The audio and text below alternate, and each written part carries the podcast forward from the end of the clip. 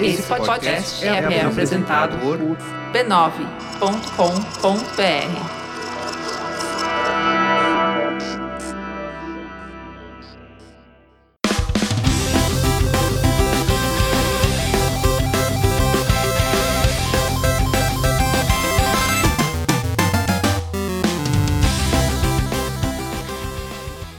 Ao vivo, o Poco Pixel número 34. Eu sou o Adriano Brandão, do Melota ao Danilo Silvestre, tudo bom? Tudo bom, beleza? Maravilha, feliz ano novo! Feliz ano novo! Começando a temporada nova do Poco Pixel, já no número 34. Parece que foi ontem que a gente começou, incrível! Parece que foi ontem que a gente começou, mas parece que foi há 10 anos que a gente parou de gravar É a última temporada. né? O tempo passa muito rápido quando a gente tá gravando e fica muito devagar quando a gente não tá gravando, já percebeu? Ou seja, tem que gravar mais. Pois é, e o pessoal fi- tá numa expectativa maluca. Eu acho que a gente devia ficar mais uns meses fora, só pro pessoal ficar super com vontade de escutar a gente, demonstrar esse carinho todo da torcida e tal, Tá É no que, tem, Facebook. é que tem aquela linha que separa o meu Deus, eu quero muito que volte do o que que eu queria que voltasse mesmo, né?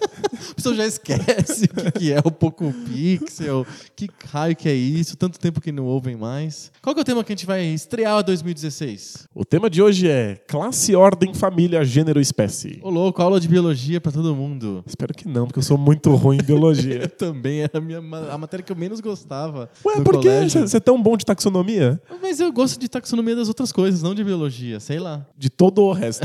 De todo o resto. Principalmente das coisas que não são vivas, entendeu?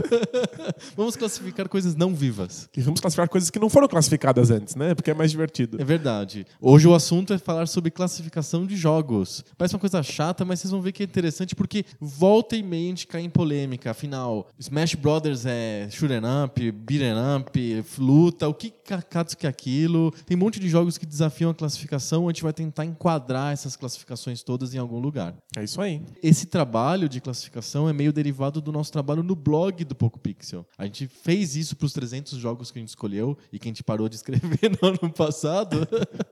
Mas ano novo. É, quem sabe, né? Em 2016, os posts do Poco Pixel voltam à vida também.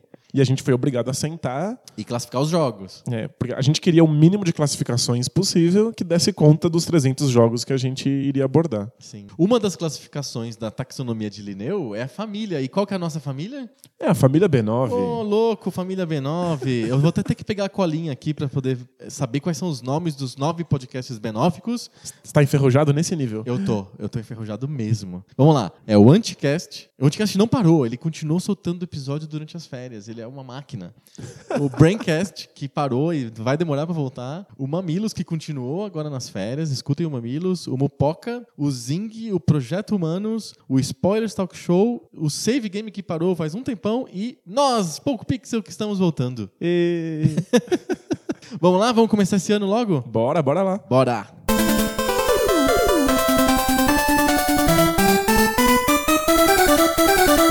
E aí, Lineu, como é que a gente classifica os jogos? Não é tudo joguinho? Tudo a mesma coisa? É que se tudo é a mesma coisa, aí as, as coisas, essas coisas não são nada, né? Isso é filosófico? que coisa mais? Não tem aquela analogia do, do Santo Agostinho Hum. de que o peixe que tá cercado o tempo inteiro por água não faz a menor ideia do que é água, Sim, a não exato. ser que ele seja colocado pra fora do, É do verdade. mar por um, por um pouco de tempo. Faz todo sentido. Se todos os jogos forem simplesmente jogos, a gente não consegue perceber perfeitamente bem a diferença entre eles. Exato, acho que a classificação serve pra gente poder comparar os jogos de uma maneira adequada, que não dá pra comparar, sei lá, Double Dragon com Pelé Soccer, Pra falar dois jogos que a gente cita muito do Poco Pixel.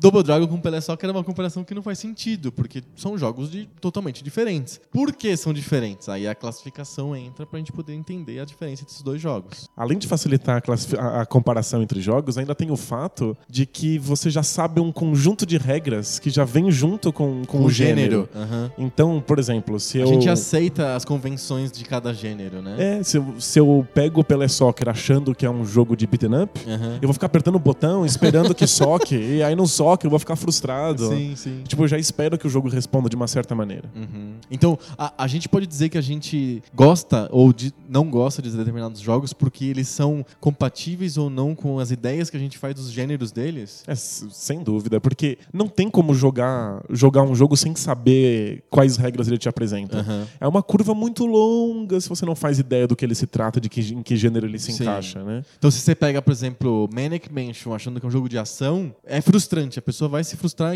inevitavelmente. Sem sombra de dúvida. Pra ela gostar, pra ter uma apreciação, ela precisa de entender que aquilo é um adventure, que aquilo você tem uma história, que você tem que cumprir, e que a graça é essa. eu sempre É uma coisa fora do jogo, então. É fora, né? Eu, eu sempre lembro da vez em que eu aluguei na locadora. Lembra aquela época que existia locadoras? Lembro. É, eu aluguei um filme que era a continuação de um filme de terror que eu gostava muito, de um Aham. diretor de terror coreano, que Sei. eu gosto pra caramba. O filme era vendido como a sequência daquele grande filme de terror, um filme assustador, que Aham. vai gelar sua espinha. E aí eu coloquei, achei o filme uma grande, grandíssima merda, porque todo mundo ficava fazendo piada o tempo inteiro e eu não conseguia entender porque. Qual que era o horror que tinha, o terror? E aí que eu descobri que o filme, na verdade, era uma comédia e ele foi vendido no Brasil Ah. como, um, como um filme de terror. Acontece, várias vezes já teve isso, de filmes que não têm relação e eles vendem como continuações. Exato. E aí, se eu soubesse que o filme era uma comédia desde o começo, Tinha achado legal. eu teria me divertido. Porque você, você se abre para um outro conjunto de, de, de regras. Aham. Então, o gênero ajuda a gente a ir com a, com a mente aberta e também economizar um longo caminho de aprendizado. Perfeito, já é,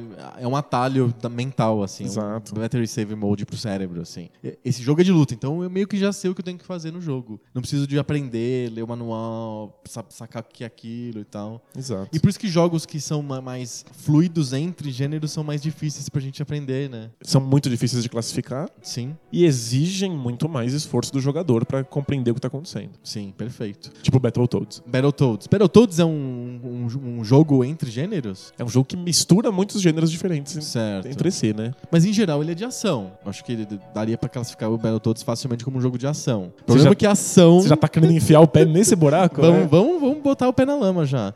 Ação é um gênero enorme que cabe um monte de subgêneros. É, afinal, o que significa um, um jogo de ação? Até futebol tem ação, né? Pois é. Aliás, se você entender a ação como o fato de que acontecem coisas. Alguma coisa, né?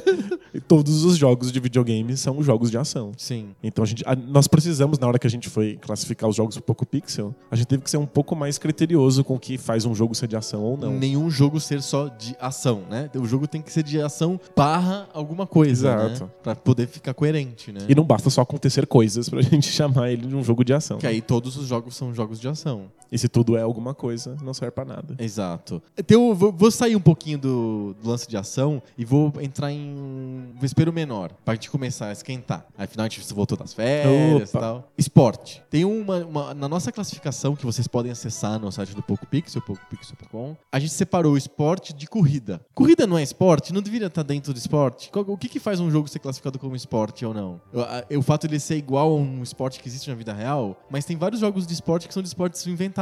Não tem o, o- o Rocket League lá? Ele não é um esporte inventado? É, com- completamente. São Ma- carros mas é um- tentando chutar bolas pra dentro de gols gigantes. Embora exista, né? O Carbol, né?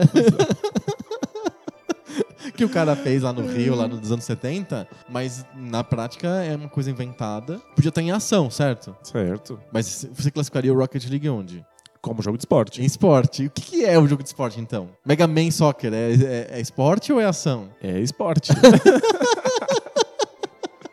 Tá vendo? Não é, não é tão, não Não, é tão simples. Acho que o que eu uso pra classificar um jogo de esporte é que o jogo cria uma nova fronteira de delimitação dentro da fronteira do próprio jogo. Explica. Então, Não difícil. captei. Todo jogo cria um universo próprio ali em que, o- em que o jogo existe. Certo. O jogo de esporte é como se ele criasse um universo próprio dentro do universo próprio do jogo. Entendi. Então é como se naquele mundo de jogo pessoas se reunissem em estádios Uhum. pra assistir o Mega Man jogar futebol. Entendi. Então tem uma nova delimitação dentro daquele mundo de jogo. É E uma regra dentro da regra. Existe, a- Exato. existe o mundo do Ma- Mega Man que tem certas regras. E aí tem o jogo de futebol do Mega Man que tem outras regras dentro daquelas regras. Exato. Então o Mega Man não pode dar. Não, nem- não me lembro se ele dá, mas a princípio ele não poderia usar o Mega Booster e matar os outros robôs que estão jogando, porque aquilo é um jogo, ele deveria ter fair play. É, tá- é, ele tá brincando de futebol, né? Ele, Uhum. ele tá- ele tá fazendo um. Ele, ele tá praticando um esporte dentro do mundo do, Do dos- Mega Man, do Mega Man, dos robôs malignos. dos Mega Robôs. Como ele convenceu aqueles robôs a jogarem futebol com ele, nunca saberemos. Aham, Mas sim. já que ele conseguiu, né? Vai, então pode é pensar numa esportivo. distopia em que o Dr. Willis escravizou todos os robôs para jogarem futebol até a morte.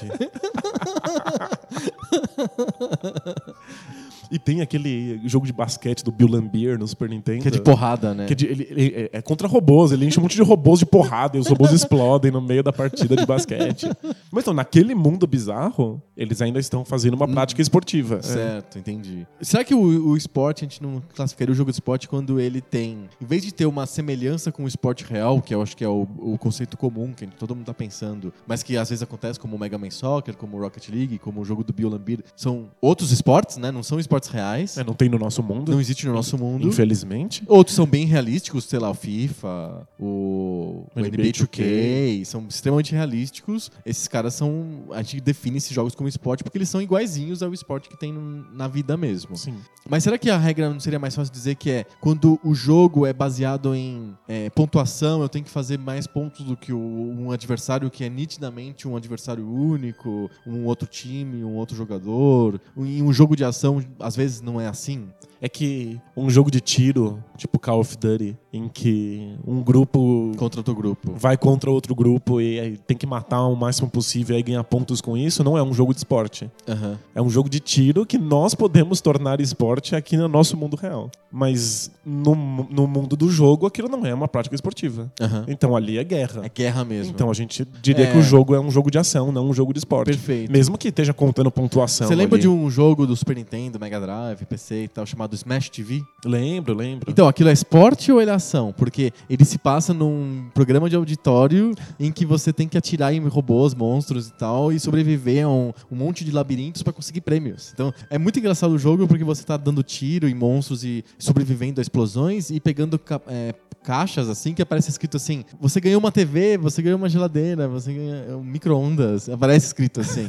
Animal. É como se fosse um programa de auditório, assim. Isso é um esporte dentro de um mundo bizarro, uma distopia em que as pessoas morrem na televisão. E- Existem vários filmes sobre isso, né? Sim. Ideia- é uma ideia recorrente. Ou é, é ação, porque afinal é um tiro contra monstros. É que a gente, a gente chega num outro problema, Hum. que é o fato de que é difícil analisar o gênero de um jogo sem olhar para os outros jogos que existem no, no, no mundo. Certo. Então, embora o Smash TV esteja se propondo ser um, um- um esporte, Aham. as regras desse jogo são perfeitamente idênticas à de todos os outros jogos de ação e de tiro que a gente conhece no mundo e que a gente coloca, coloca como gênero ação. Entendi. Então, Você que ele- joga esperando que seja ação, não esperando que seja esporte. É, porque as regras que ele tá te propondo são as mesmas dos outros jogos de ação. Aham. Ah. Mesmo que no- na historinha ele te diga que aquilo é um esporte, Aham. na prática, na hora que você joga, você vê que não é, não é do E- que se trata. E até porque você morre, você tem vidas e morre, né? E Não é uma característica de jogos de esporte. Exato. Aí pensando formalisticamente, né? Sim. A forma do jogo de esporte não tem vidas. É uma partida que termina, começa e termina. É, em, em termos de forma, o Smash TV tá muito mais próximo de um, jogo, de ação. E aí é por isso que a gente tem que, na hora de, de- de ver o gênero do jogo, não adianta só ver o que ele se propõe. Tem que ver como é que, se aquilo que ele, que ele executa parece outros jogos que já Sim. estão classificados. Legal. E corrida? F0. F0 é esporte ou é corrida? Corrida é uma coisa à parte. Então, eu acho que a gente escolheu separar a corrida de esporte simplesmente porque existem muitos jogos de corrida. É um gênero repetitivo e Muito. recorrente. Todos esses jogos de corrida compartilham o mesmo conjunto de regras que outros jogos esportivos não compartilham. Sim. E porque tem um ou outro jogo de corrida que não é esporte. Por exemplo, Mario Kart. Acho que aqui, não, acho que aquilo é esporte. né? É tipo uma Fórmula 1 bizarra. Ou kart bizarro, né? É um kart É o que a gente chamou no Poco Pixel de kart cômico. com um K. Mas tem jogos de corrida que são simplesmente você andar com seu carro do ponto A até o ponto B, você não tá competindo com ninguém. É só pegar a velocidade, saber o tempo que você fez. É, Não necessariamente é, Um esportivo. é esporte.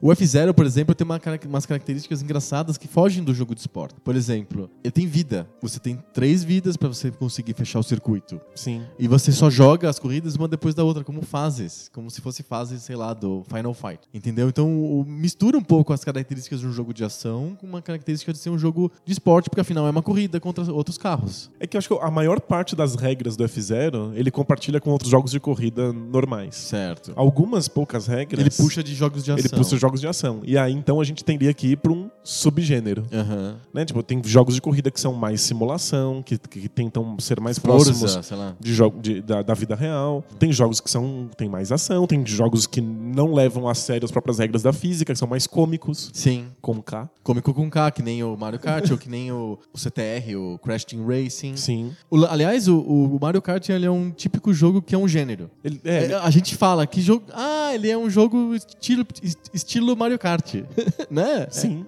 É, é quase o nome do gênero é Mario Kart, né? É, tem, tem vários jogos parecidos e a gente não tem como não comparar eles com o Mario Kart, porque o Mario Kart é quem estabelece as regras do gênero. né? Sim. Que é, tem que ser engraçado, tem que ser com personagens fofos, engraçadinhos, tem que. Você pode am- atirar nos outros componentes e tirar, é tipo, trapacear na corrida, né? Na verdade, é um convite à trapaça, né? Você tá É um jogo de trapace- trapaças. É um jogo de trapaça, você tá trapaceando o tempo inteiro. E é uma corrida curta, assim, você, você meio que se vê, vê o circuito inteiro de uma vez só. E com nenhum comprometimento com a física do carro. Ou Tanto se- faz qual que é o carro, Pois é. é. mais a questão de você ah, conseguir tirar os componentes da frente de um jeito esperto e conseguir se manter na frente por mais tempo e ganhar a corrida. É, As regras, as regras principais do jogo ainda são as regras De uma um corrida. jogo, jogo de uma corrida, mas propõe novas que inauguram um subgênero. Sim. Tá, então corrida a gente meio que determinou quais são os. Por que, que ele não faz parte do esporte. E aí tem um kart cômico que se estabelece como um gênero à parte da corrida. Sim. Ele não, é, não dá pra comparar o Mario Kart com o F0. São coisas diferentes, assim. É, eles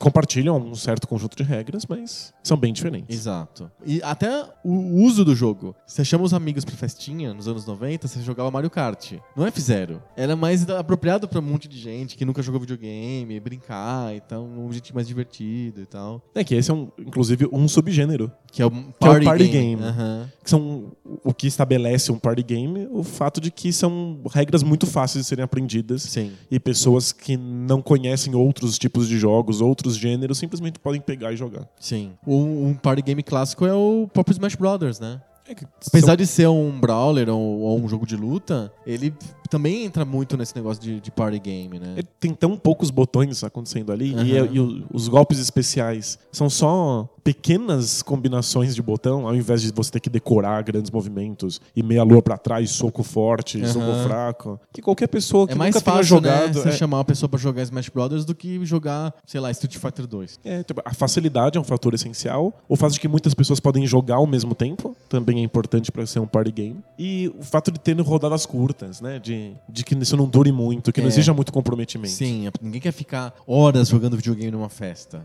Eu, Quer gastar- eu, eu quero, mas. As pessoas em geral não. né? Não, elas preferem estar conversando, bebendo, comendo, não jogando videogame, né? O Que, video- que é estranho. o- Porque o- os primeiros arcades meio que foram criados pra esse tipo de ambiente, pra ambientes de bares, e você. eh, jogos muito curtos e rápidos pra você gastar aquele micro tempo perdido que você tem. Enquanto não chega um amigo, enquanto a cerveja não chega, ou pra quebrar o gelo, o videogame tá lá pra você gastar um minuto, dois com ele. O Party Game tem uma cara de arcade, né, nesse sentido. um pouco. Aliás, arcade é gênero ou não? Difícil. Porque o arcade é comumente considerado um, um gênero. Aham. Tipo, Esse é um jogo arcade. é, muitas, muitas taxonomias usam arcade como gênero. Aham. Não é uma plataforma. não- é? Eu, eu considero o arcade como uma plataforma técnica, não como um gênero. É, o, o, o que se diz de um, de um jogo arcade é que são jogos que compartilham como regra o fato de serem curtos, Uhum. né, microdoses, não, nece- n- não tem fim, eles são continuam enquanto você quiser jogar, enquanto, Enquanto você, você botar fichas, enquanto né? é, você botar fichas. É que não precisa ser ficha, né? Porque eu, po- Moedas. eu posso ter um arcade, um jogo do estilo, do gênero arcade hoje num, num,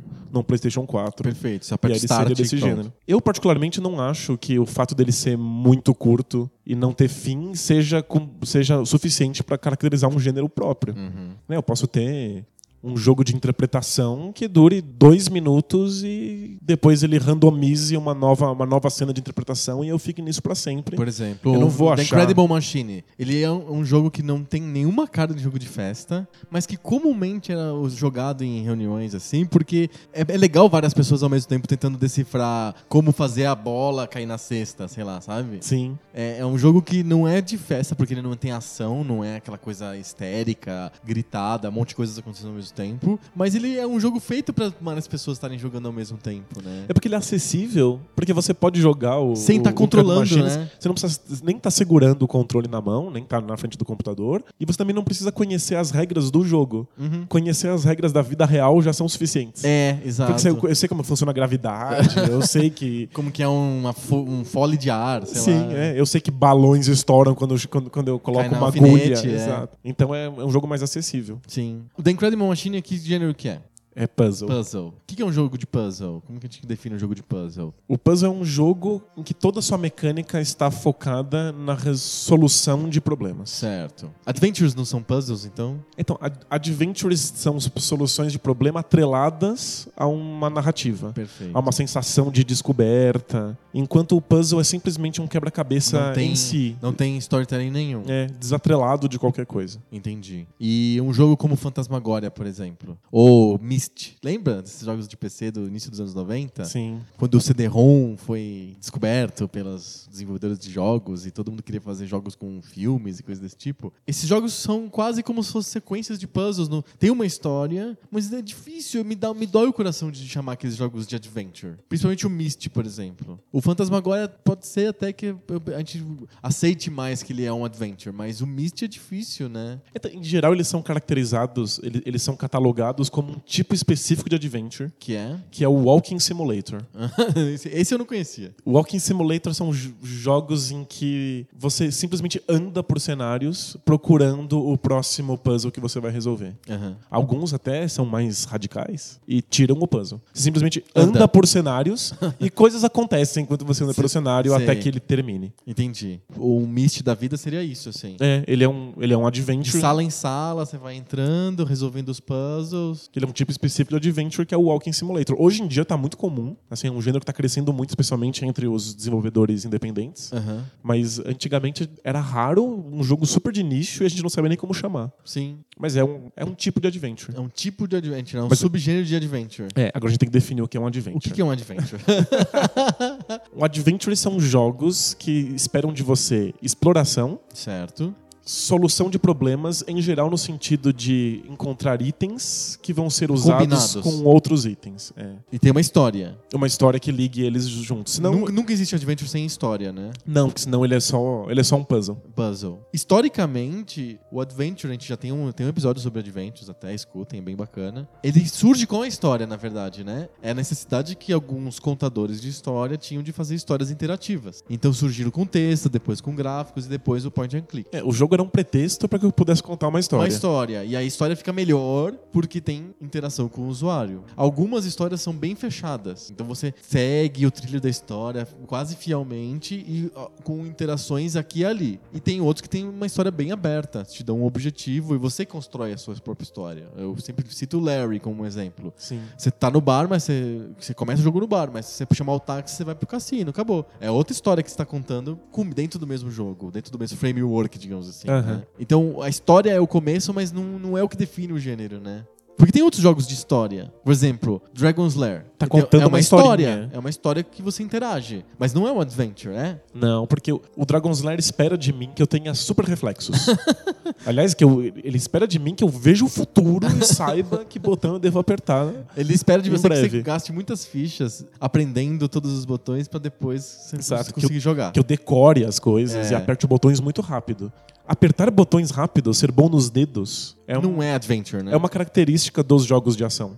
É isso que a gente chama de ação. Em- Às vezes até menos a ação que tá acontecendo no jogo e a- mais a ação dos dedos do- da pessoa num controle. Aham. Reflexos rápidos é, em geral, um jogo de ação. Então o Dragon's Lair é um jogo de ação. É um jogo de ação Mas tem uma super história. Tem, É- tá contando uma história. O Dragon's Lair é um, é um jogo de ação de um subgênero que é o FMV. é full São- motion video. é, são esses videozinhos que vão passando e exigindo que você aperte botões em determinados momentos. É um Tipo, Plumbers Don't Wear Ties, assim. Exato. É um filme ridículo, patético. Sim. E aí de vez em quando você aperta botões pra sentir que você tá lá. Ou aquele- que nem o Night Trap, por exemplo, que é um, um vídeo do Sega CD que tem meninas numa casa e você é o vigia, fica cuidando da segurança delas. Aí você tem que apertar os botões certos pra prender os, os- Os os safados, bandidos. os pervertidos. Isso é um FMV, um jogo FMV. Isso é FMV, é um jogo de ação. Enquanto um adventure, ele, ele tá te apresentando a historinha pra você, claro, eu- a história em geral é o foco, mas ele espera que você resolva as coisas não com a velocidade dos dedos, Aham. não decorando comandos, e sim solucionando problemas mentais, né? Perfeito. Então, Adventure é um- uma mistura de puzzle com história. Exato. Dá- Daria pra meio que dizer isso. E o jogo de ação é um jogo em que você tem que reagir a coisas com velocidade, e enfrentar inimigos. Em geral, a maior parte dos adventures sequer se preocupa com ter mortes, Não tem. né? Tem mortes como barreiras invisíveis do cenário. Por exemplo, no Larry novamente, se você não pega o táxi, se você quer andar, o jogo não foi programado. O cara não, não tinha espaço no jogo pra você andar pela cidade. Então ele simplesmente faz um táxi, vem correndo e te atropela. E você morre como um jeito de te ensinar a não andar pela cidade. Isso. Ou você anda num lugar que não é atravessando a rua, você anda do lado do bar. Tem um, um cara que, que te esfaqueia no beco. Então, é, e você aprende pela morte a, a respeitar os limites geográficos do jogo. Você morre porque você tomou más decisões. Exato. Não porque você não é bom ou não consegue apertar os botões na ordem certa ou Sim. com a velocidade certa. O, a LucasArts nunca teve esse tipo de morte como tem nos jogos da Sierra. Simplesmente a porta tá fechada, tem um cadeado, tem um cachorro e você tenta entrar e ele fala, não quero entrar, sabe? Tipo, Sim. ele tem outro tipo de barreira invisível que não é a morte, né? Coisas como, não, mas eu tenho fobia de coisas verdes. eu É, não vou, entrar aqui e pronto. É uma barreira invisível colocada ali. Adventures fechamos? Fechamos. E aí existe o filho dos jogos de ação com os adventures. Que é o Action Adventure. É o Action Adventure. E aí tá o primeiro pipinão, assim, do, do, do episódio de hoje. Que é o Zelda, né? É o Zelda. É. The Legend of Zelda, o primeirão lá do E aí? Nintendinho. Então, Então, que raio de jogo que é o Zelda? o Ou Zelda. ele é um jogo tipo Zelda? eu, eu acho que o, o Zelda inaugura aquilo que a gente pa- passa comumente a chamar de Action Adventure. Aham. Embora, na época, o jogo tenha se chamado de Action RPG. É? É. Ah, oficialmente, a Nintendo classificou esse jogo como RPG? O manualzinho do, do, do Legend of Zelda Ah. diz que ele é um, um RPG de ação. Ah, olha só. Mas é que. É que nos Adventures não eram tão populares na época. Sim, era, acho que ninguém sabia o que, o- do que se tratava. É, o público em geral não sabia do que se tratava o suficiente pra bancar o nome Adventure. Sim. Mas é que o, o The Legend of Zelda original não tem absolutamente nada de RPG. Aham. Ele não, tem, não evolui. Não evolui, não passa de nível, não tem stats, não tem estatísticas acontecendo ali. Sim. Você não tem um monte de atributos que você vai escolhendo se eles sobem ou descem. Porque no fundo, o RPG não é sobre contar uma história. Isso pode ser feito em vários outros ju- Gêneros, outros como a gêneros. gente falou, FMV, tem Adventure, tem um monte. O, o RPG é Até so- o GTA tem uma história. Sim. Não é um RPG. De fato. O, o- o que tá acontecendo no RPG é que ele, ele vem da tradição dos jogos de RPG de mesa. Sim. Em que os, os personagens. Você interpreta personagens que são definidos por uma, uma ficha. por Isso, uma, é, a por uma grande tra- tabela. é a famosa tradição da ficha, de você ficar 90% do tempo olhando pra ficha e 10% do tempo interpretando o personagem. Exato. E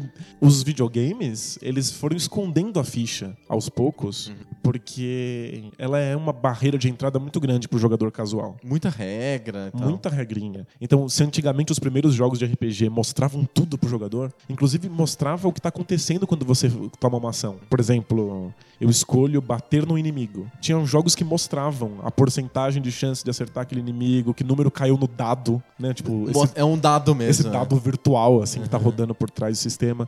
A partir especialmente do Dragon Quest, o primeiro do Nintendinho, Aham. essas coisas são escondidas, o jogador não vê mais. É. Não precisa se falar que o tempo inteiro que é uma versão de um jogo de mesa, É, né? tá, tá tudo acontecendo por trás. Aham. De vez em quando ele te avisa: olha, você subiu de nível, você ganhou mais 4 de força. Ah, o que que isso quer dizer? Sei lá, mas você tá mais forte. Aham. E aí f- isso vai ficando mais acessível, até que tenha se tornado um gênero tão, tão, tão E- e- Tá um forte. E, mudar de nível não é uma coisa que define. Eu me lembro, por exemplo, do- da versão do Double Dragon do Nintendinho. Que conforme você vai batendo nos inimigos na rua, você vai ganhando coraçõezinhos que fazem você ter novos golpes. Ah, entendi, faz sentido. Tem uma evolução de, de personagem dentro do Double Dragon que no fliperama não tem. Que Você legal. já tem todos os golpes no fliperama desde que você começa o jogo, no Nintendinho não. É estranho, mas tem uma evolução de personagem no, no, no Double Dragon do Nintendinho e não é um RPG. É que ela não é sobre. É como você tá destravando coisas novas. Sim. né? Você não, você não tá subindo números pontos, Aham. estatísticas, Não tem essa, porcentagens. essa cara de matemática, né? Exato. É, O RPG é uma coisa bem matemática. Sim. E o Zelda não tem nada disso, The Legend of Zelda no Nintendinho não tem isso. É, Nem o- escondido, nem explícito, nem nada. assim. nem nada. O que o Shigeru Miyamoto quis dizer com é um RPG foi. Tem uma eu tô- história. Eu tô contando uma historinha, Uhum. mas isso não,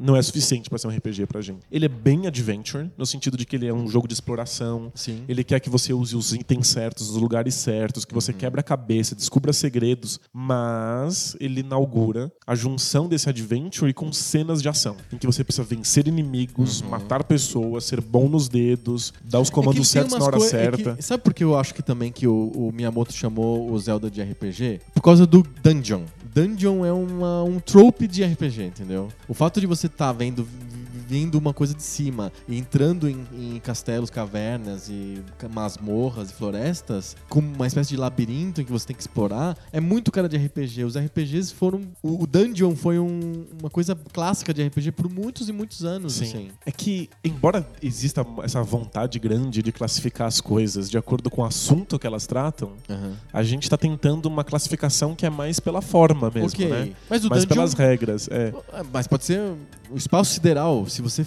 tem- tá explorando ele, vendo de cima, e ele tem atalhos e você consegue ir pra todas as direções, aquilo é um dungeon, embora não seja uma mas- masmorra É, medieval. mas, o- p- por exemplo, uma, uma dungeon num, num jogo da LucasArts, em que você fica andando de um lado pro outro, tentando descobrir quais itens se usam. Ou o final do Fate of Atlantis. É, isso não é um RPG, isso é obviamente um adventure, pelo, Sim. pelo modo com que você lida com a dungeon. Aham. É, tipo, lidar com a dungeon, correndo pra cima dos inimigos, dando porrada neles, é um jogo de ação. Agora, se parar por turno. e Como aí- tem vários brawlers hoje que são dungeons com ação, né? Sim. Eles não são RPGs, né? Sim. Agora, se você para por turno e aí você começa a calcular a porcentagem de chance de que eu mate aquele inimigo na dungeon, aí a gente tá falando de RPG. O ambiente não é suficiente pra definir um gênero, né? Perfeito. Mas eu acho que o Miyamoto tava muito. Ele tava pensando nas dungeons. Faz sentido, faz sentido. Eu acho que é uma visão muito clássica, principalmente naquela época, né? O do Zelda que 85, 86? 86, né? Então, é- é- o dungeon é muito definidor do que é um RPG, assim, na cabeça das pessoas Sim. da época. Tanto que o principal set de RPG do, do- até então era o Dungeons and Dragons, tá no nome do negócio, Fato. né?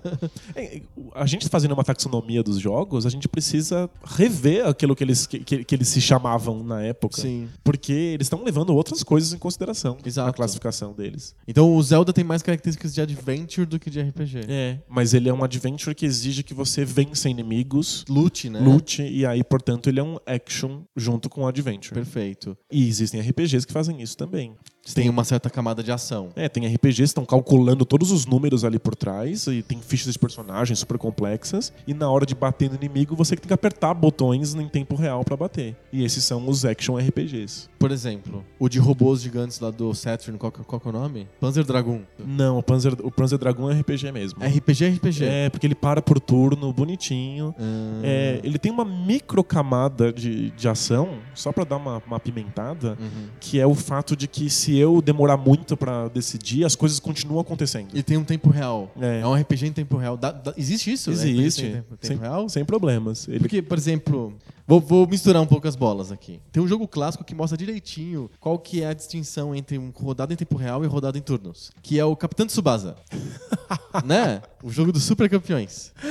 É, É o um- futebol. Você imagina que um jogo de futebol é em tempo real. Sim. Você tem que tomar te- decisões ali rapidamente com o controle pra passar a bola, chutar, que nem no FIFA. Mas o, o Capitão Tsubasa não. Ele para. Toda vez que acontece alguma coisa, ele para e pergunta o que você vai fazer. E você pode ficar dias lá com a tela parada lá, você vai tomar uma água, vai no banheiro, não sei o que, tá lá parado o lance. Aí você pensa assim, eu vou passar, eu vou chutar, eu vou cruzar, fazer uma tabelinha. Isso. Aí cada jogador tem uma estatística específica pra cada um desse- de- desses Isso. elementos e gasta pontos de mana, estamina pra usar esse tipo de coisa. Isso é RPG, puro. é um RPG de É futebol. só aquele de futebol. É, Acontece num jogo de futebol. Isso dá pra definir que é um RPG. Quando para tudo, sim. Sim. E, e fica te esperando, é RPG. O Panzer Dragoon, ele é um RPG que não para.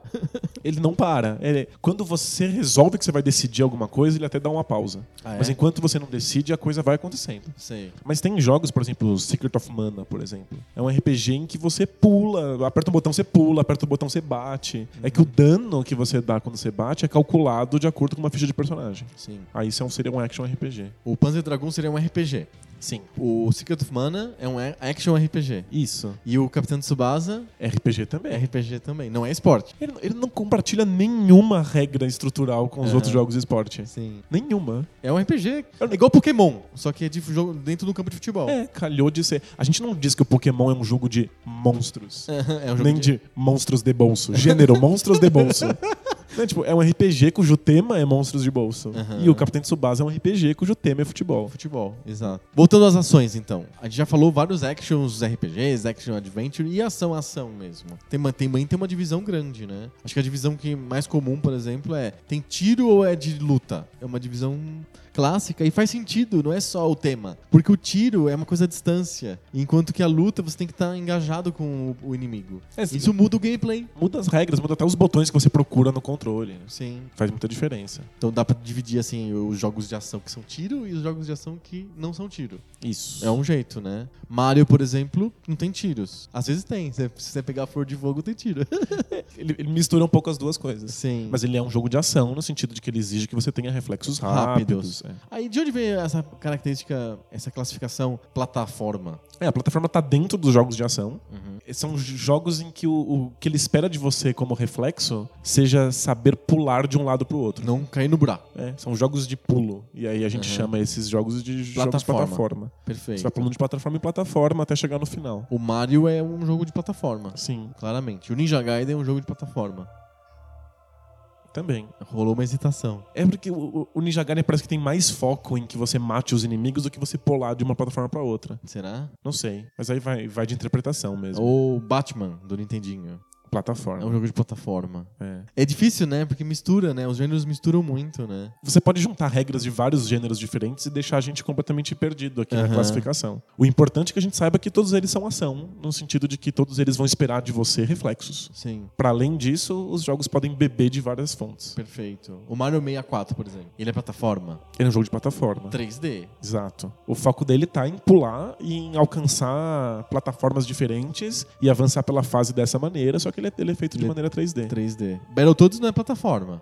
Be- Battletoads é uma desgraça de, de De classificação. classificação. Mas eu acho que eu tô tentando lembrar aqui. Acho que não tem uma fase nitidamente plataforma no Battletoads. Uma fase em que o teu grande objetivo seja pular de um lado pro outro? Sim. Acho que não. Em geral, ele te, ob- ele te obriga a fazer isso quando você tá fugindo de coisas ou pra, como trajeto pra bater em alguém, né? Perfeito. É, é, é. Não tem uma fase de plataforma nítida que o objetivo é ficar sobrevivendo a grandes saltos. Mega Man tem. Sim. Mega Man é classicamente um jogo de plataforma. E Inclusive- tem tiro, é uma plataforma de tiro, mas é uma pla- plataforma. Inclusive, tem plataformas que somem, desaparecem embaixo dos seus pés e aí você cai. Cai e morre. E ele explode cai em mesmo, porque ele é pedaços. puro aço. e aí ele cai em estalactites e explode em milhões de, de milhões pedacinhos. de pedacinhos. O Mega Man ele é um pouco diferente do Ninja Gaiden, por exemplo, porque o Mega Man tem menos ação, ele é mais parado, o jogo é mais parado do que o Ninja Gaiden, que é muito frenético, é uma ação muito rápida. O Mega Man atira, né? Ele tem um, um- um- ele atinge os inimigos à distância, enquanto que o Ninja Gaiden você tem que dar espadadinha ali na maior parte do tempo. Mas parece que o Mega Man tem mais ori- é mais orientado pra plataforma do que o Ninja Gaiden, apesar de ser um jogo mais parado. Porque a gente imagina que a plataforma vai ser um jogo super rápido, né? É, não necessariamente, né? É, o Mega Man é um jogo de plataforma mais parado, e tela a tela, né? É, então, o, o fato de ser tela a tela torna o Mega Man, às vezes, um jogo ainda mais plataforma. Aham. Porque você tá preso numa tela, na parte de baixo dela, e você só vai sair dessa tela se você alcançar a parte de, De cima. cima. Uhum. E aí o, o- o trajeto pode levar horas até, Tem até um você. pouco de puzzle na história, se você pensar bem. é, até você decorar qual é o. a- a- A né? ordem dos- do- das plataformas que vão surgindo na tela. Qual e é o tal. comportamento dela, se elas andam de um lado pro outro, se elas sobem ou descem. Sim. Mas é, em geral, é, leva em consideração um reflexo e decorar. Pouquíssimo puzzle. É bem pouco puzzle, na verdade, né? Eu Tô pegando aqui a listinha do, do, do, do Poco Pixel pra gente poder dar uma olhada em alguns gêneros, pra gente dar uma comentada. Gêneros difíceis de classificar. Por exemplo, Pac-Man. Ele é um gênero ou ele é um tipo de jogo que só tem ele? Então, como a gente escolheu que arcade não ia ser um gênero, que experiências curtas não são suficientes pra mudar as regras de, de- de É. como é que o jogo tá, tá rodando, Aham. a gente teve que catalogar o, o Pac-Man como um jogo de ação, Certo. porque ele exige reflexos Uhum. e vencer inimigos. Total. Você não impacta ninguém, você nem dá nem soco, nem tiro. É, mas aí a Você gente foge, você fica fugindo. É só isso. Mas a gente teve que colocar ele num, num subgênero que descrevesse qual é a diferença dele pra outros jogos de ação. Aham. A gente escolheu o que comumente se chama de Maze Chase. Maze Chase. Que é um labirinto, é um jogo de labirinto. É, porque existem vários jogos desse tipo. Jogos Sim. de ação em que você tá sempre preso dentro de um... É. de um- É porque tecnicamente, quando no início dos videogames era mais fácil você fazer jogos tela a tela. E um dos jeitos clássicos de fazer um jogo tela a tela é com um labirinto, que ocupa a tela inteira e você tem a- aquilo pra brincar. Ocupa uma tela toda e dura bastante, né? Porque Isso, tem porque- muitos caminhos diferentes. Exato, né? Então é um tipo de jogo tela a tela, né? Teve, eu não me lembro de muitos jogos de labirinto clássicos. Tem o Pac-Man, tem o New Rally X, que é um Pac-Man de carrinhos que solta fumaça pelo, pelo escapamento. E, e é isso. Tipo, não tem muitos jogos de labirinto, na verdade. Acho que existem muitos jogos ruins de labirinto. Clones do Pac-Man. É, vai. jogos, jogos genéricos. Aham. Que Pac-Man Rip-Offs. é, eles compartilhavam basicamente essas mesmas regras, né? Aham. Como a Philips lançou no Brasil, no Odyssey 2, o Come Come, Come, come. que é, o MC Munchkin nos Estados Unidos. Que é um rip-off do Pac-Man, claro, óbvio, assim. E tinha aquele jogo pornô do Atari, O X-Men. o X-Men, É óbvio, né? que tem regras parecidas. Você tem que fugir pra que não venha uma dentadura e, e- e arranque o seu pênis a a dentadas. É, é, mas não é um gênero que frutificou. Não dá pra dizer que o gênero de labirinto é um gênero super viçoso, assim. é, não. Ele é um, é um gê- um gênero Um pequenininho. gênero pequenininho. Donkey Kong, você coloca em que gênero? É plataforma. Ele é o... Plataforma, mas o Donkey Kong do arcade, da época do Pac-Man. Isso. Do que você tem que subir com o Mario pra salvar a princesa. É, esse é um plataforma clássico, né? Se, se trata de pular de um lado pro outro. Evitar os, as coisas caindo. Exato. Perfeito. É, plataforma acho que resolve boa parte da maioria dos jogos de arcade. Daria pra classificar em plataforma, né? Acho que os jogos de ação, obviamente, são a maior parte dos jogos que é a gente tem sem, disponíveis. sem dúvida. Porque exigir de você que vença inimigos na, na, na base do reflexo é um, um É objetivo. um desafio fácil de pensar, um objetivo óbvio e fácil de ensinar pro jogador também. Sim. E a maior parte desses jogos de ação no começo dos videogames eram todos de plataforma. Sim. É, pra, pra evitar inimigos morrendo ou uso de armas, era mais fácil que você simplesmente Caísse no pedisse buraco. né? pular, pula de um bloco pro outro e pronto. Exato. Ficar mais acessível pras crianças. Todo mundo entende que um buraco é um problema. Sim. Assim, Luta. Acho que tem dois, dois grandes gêneros de luta, né? O luta um contra um e o luta contra milhões de pessoas ao mesmo tempo. Sim. É, São- pe- é um gênero definido pela quantidade de inimigos na tela, né? É porque as regras mudam muito, né? De, um- Aham. de um- de um pro outro. É muito diferente pegar o Street Fighter e o Final Fight. Exato. Apesar do Final Fight ter sido pensado como eh, continuação do, do Street Fighter 1, Eles são muito distintos. eles são muito distintos, né? Entre eles, simplesmente o fato que são jogos de ação, em que você vence e luta contra Com socos e inimigos. chutes. É. Mas no um contra um, você sempre tem que. você- é, um, é um jogo mais cadenciado, tem um ritmo, e você tem que descobrir quais são os golpes possíveis ali. Tem uma tática ali, né? Exato. Ele é quase esportivo no sentido de que ele tem rounds e faz, você vence coisas, né? Você não derrota o inimigo, você vence uma luta contra o inimigo. É diferente, né? Termina e fala, you win. É diferente de, do Double Double Dragon, eu matei o cara. Ele morreu, né? Morreu, desapareceu ali, tudo bem, continua, segue a vida.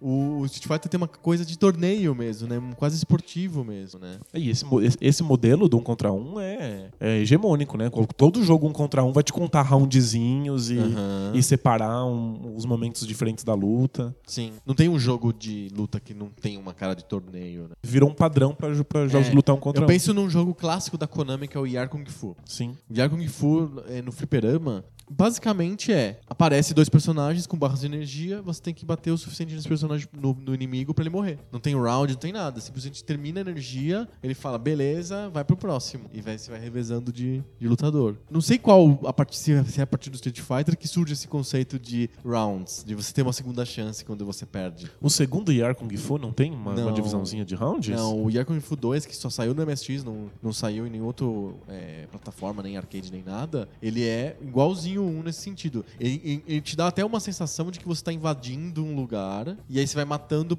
é, os inimigos um por um pra chegar no último cara, como se fosse uma progressão. Perde um pouco da cara de torneio, ainda mais que não tem o- os rounds, um, dois tal, ele é só uma coisa contínua, ele, dá- ele- ele te tira um pouco essa cara de torneio. Mas a partir do Street Fighter, tudo viu a cara de torneio com rounds. É, não. é- Melhor de três, assim, pra você matar o cara, sempre. É muito difícil pensar qualquer coisa que sai desse modelo. né? Sim. Pensa no Karateka. Como que a gente classifica o Karateka? Ele é luta um contra um ou ele é um brawler? Ele é um, um beat'em up? Tem uma, ca- uma cara de beat'em up porque você tá entrando no lugar. Aparece você, tem uma certa história, você tem que salvar a mina lá que foi presa pelo cara da águia. E aí você entra, sobe lá o morrinho, entra lá no, no- no castelo e vai matando guarda por guarda. E quando então você- ele parece um beat'em up feito de lutas um contra um. É, c- quando você encontra o, o adversário pra lutar um contra um, o jogo trava nisso Trava, e toda plano tático e a dinâmica é, É um contra um. É um contra um, então o jogo não é um brawler. Não Eles- é um brawler. Ele só aparece, né? Aham. O que a gente chama de brawler ou beaten up Aham. são jogos em que você vai andando progressivamente e batendo em vários inimigos ao mesmo tempo. Sim. E que, portanto, exige uma outra dinâmica de jogo, né? Sim, sim. Que começa com tipo um Renegade da vida que você tem você contra quatro. Tanto que os botões do Renegade são feitos pra você ter uns golpes que você dá pra p- inimigos que estão nas suas costas. Ele é bolado pra isso, assim. E o do- Double Dragon tem né, a famosa Cotovelada. cotovelada pra trás, né? Que ele- os caras imaginaram que seria o jeito de você bater no inimigos que estão nas suas costas, mas na prática virou um cheat, né? Virou uma trapaça pra você ganhar fácil as lutas. Todo né? mundo virava de costas pro inimigo O pra dar tempo cotovelada. inteiro é pra dar né? cotoveladas. Era um jeito que o pessoal do Fliperama aprendia a jogar o Double Dragon, né? E aí o Final Fight e Streets of Rage vão ter golpes de área, né? Porque aí você consegue bater em vários inimigos Isso ao, mesmo, tempo. E é um gênero que frutificou muito no fliperama por um tempo. Foi um- é um gênero clássico de fliperamas. Tem alguns no- nos, nos consoles, mas é- ele é mais associado a fliperama, porque você pode ter vários jogadores jogando. Então, E é colabora- X-Men, por e- exemplo, seis jogadores. E são vários jogadores de maneira colaborativa. Sim. Né? Você não precisa... Porque o fliperama às vezes afasta jogadores quando tem um cara muito bom que tá jogando. E você não Exato. quer, ninguém quer desafiar ele. Sim. Quando o jogo é colaborativo, você tem um cara bom, você quer jogar junto. né? Aham. Então- Com- Mas o Street Fighter, ele tinha um modo dois jogadores no fliperama que eu não sei se era tão popular só. Mas era um contra um. Um contra um. É, então, mas aí se o cara é muito bom, você não quer jogar com ele. Você simplesmente se afasta. No Final Fight é o contrário. Se tem um cara bom, você quer participar porque acha que vai chegar no final com ele. Você, e você sobrevive mais no jogo porque tem um cara bom do teu lado, né? É, o, o, o modo é, jogo cooperativo é mais convidativo pra um cara colocar a moedinha dele e deixar o dinheiro. Sim. Então pro fliperama faz muito E sentido. o Beat'em Up funcionou mega bem, fliperama, por anos. Foi um gênero que deu muito certo, assim. A gente já viu um pouquinho de luta. Tiro.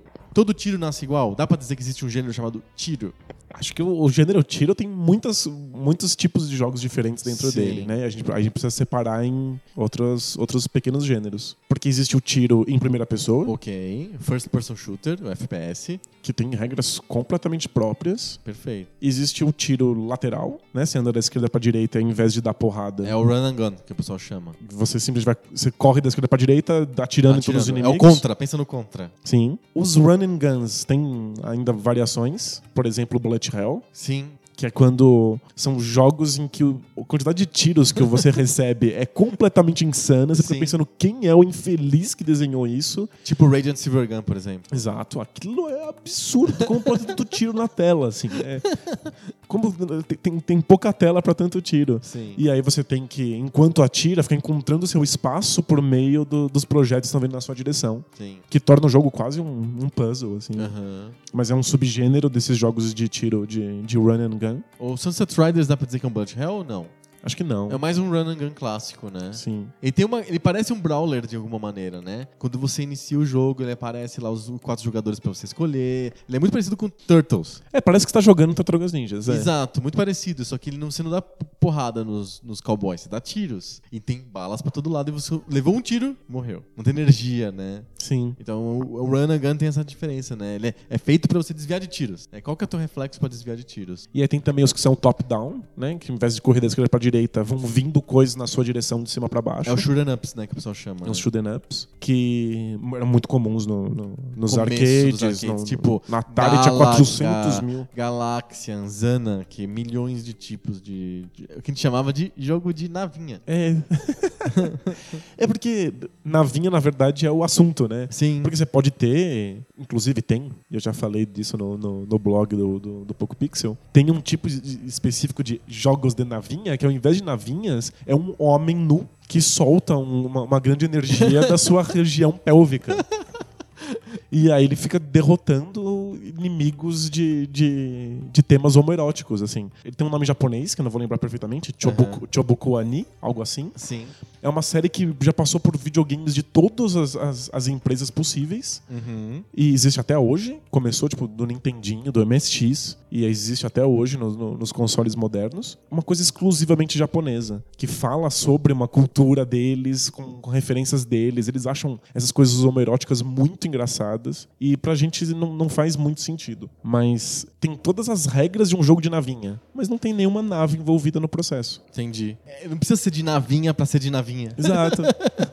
Por isso que a gente chama eles de top-down shooters Aham. ou, ou shoot'em ups. Aham. O assunto É o que menos diferente. interessa, né? É, é que a gente mistura o assunto. É que o assunto também ajuda a formar o gênero. É- Era muito clássico, assim, pra um jogo que é espacial, ser uma nave vista de longe dando tiro em outras naves. Então, tipo, você vai fazer um jogo sobre o espaço, você vai fazer o quê? É, é- uma acaba coisa ficando leva a preso no outra. gênero, é, é. exato, uma coisa leva a outra. Não tem Tanto muitas que- opções. né? Tá tanto que os primeiros jogos do Atari, por exemplo, do Star Wars, eram jogos de navinha com tiros. Pode É, mas- ser em primeira pessoa, pode ser em terceira pessoa, mas eram naves com dando tiros. É o que tem, né? Demorou pra surgir uma ideia de fazer um jogo do Star Wars de plataforma, por exemplo. Ou de RPG. Ou de RPG, ou de ação, first person shooter, por exemplo. Aliás, a gente não devia estar fazendo esse, esse episódio. A gente devia simplesmente repetir o episódio do Star Wars, porque ele é basicamente a taxonomia, né?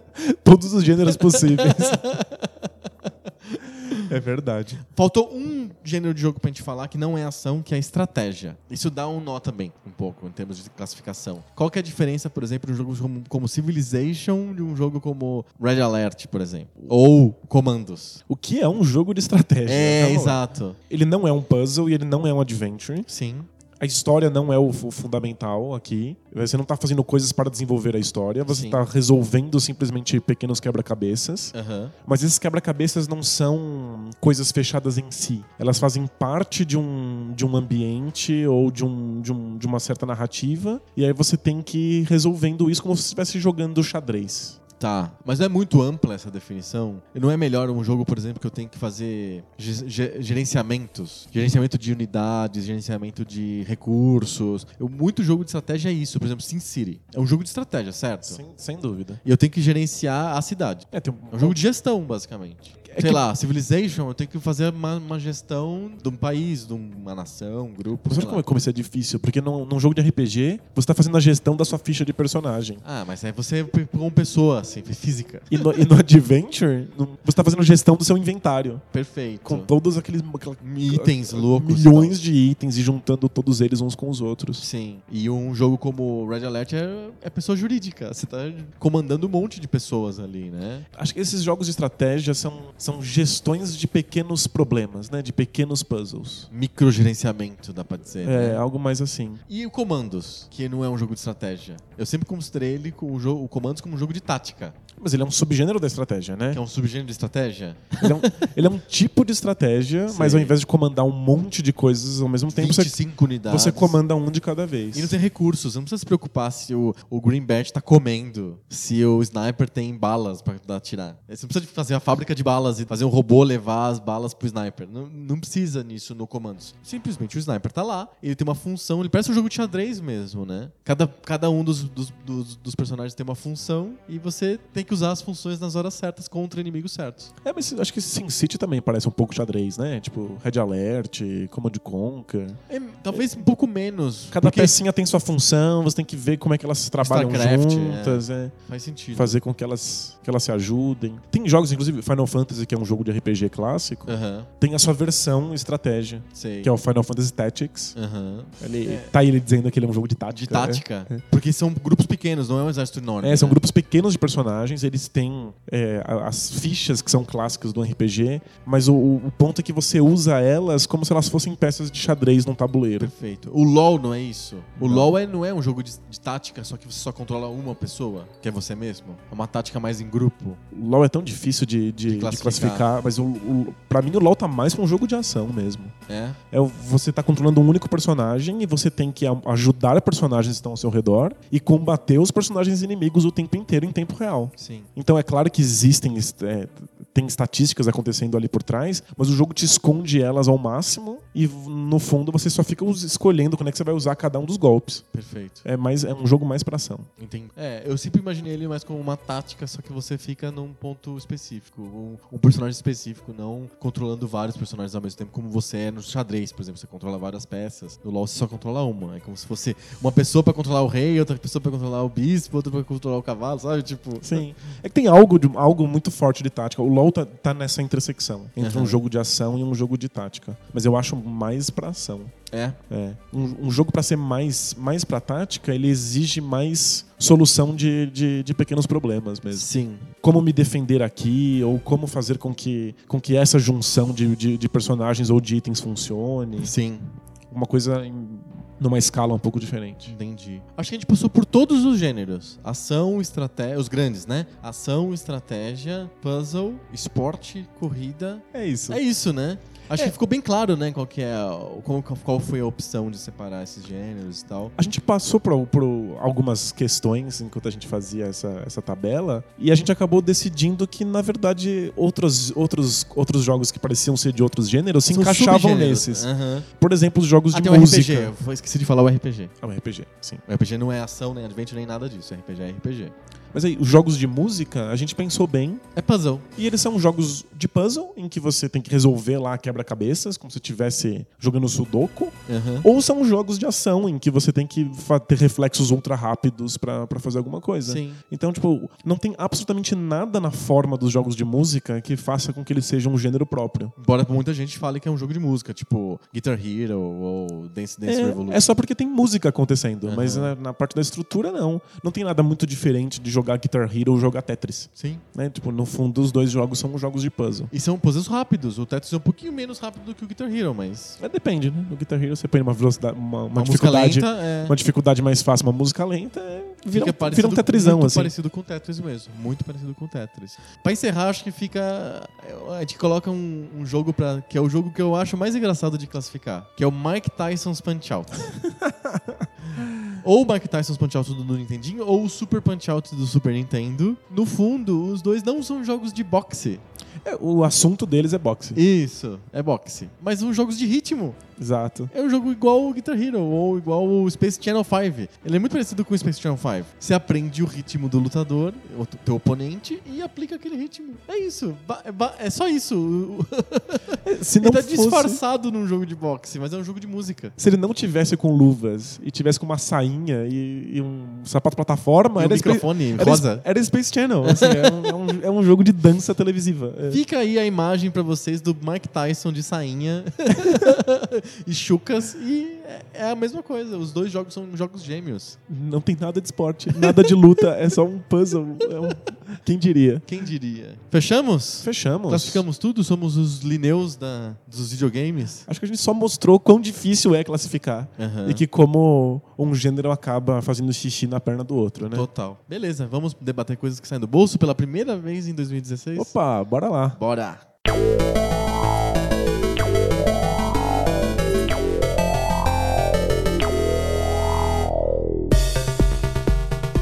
Debate de bolso! Aquela sessão do nosso podcast que a gente para de classificar as coisas e começa a dissertar sobre as coisas. E classificar também, porque você não resiste. Eu né? não resisto, eu sou um taxônomo. Existe isso? Existe agora. É, acabamos de criar o gênero da pessoa que tem mania de taxonomia, o taxônomo.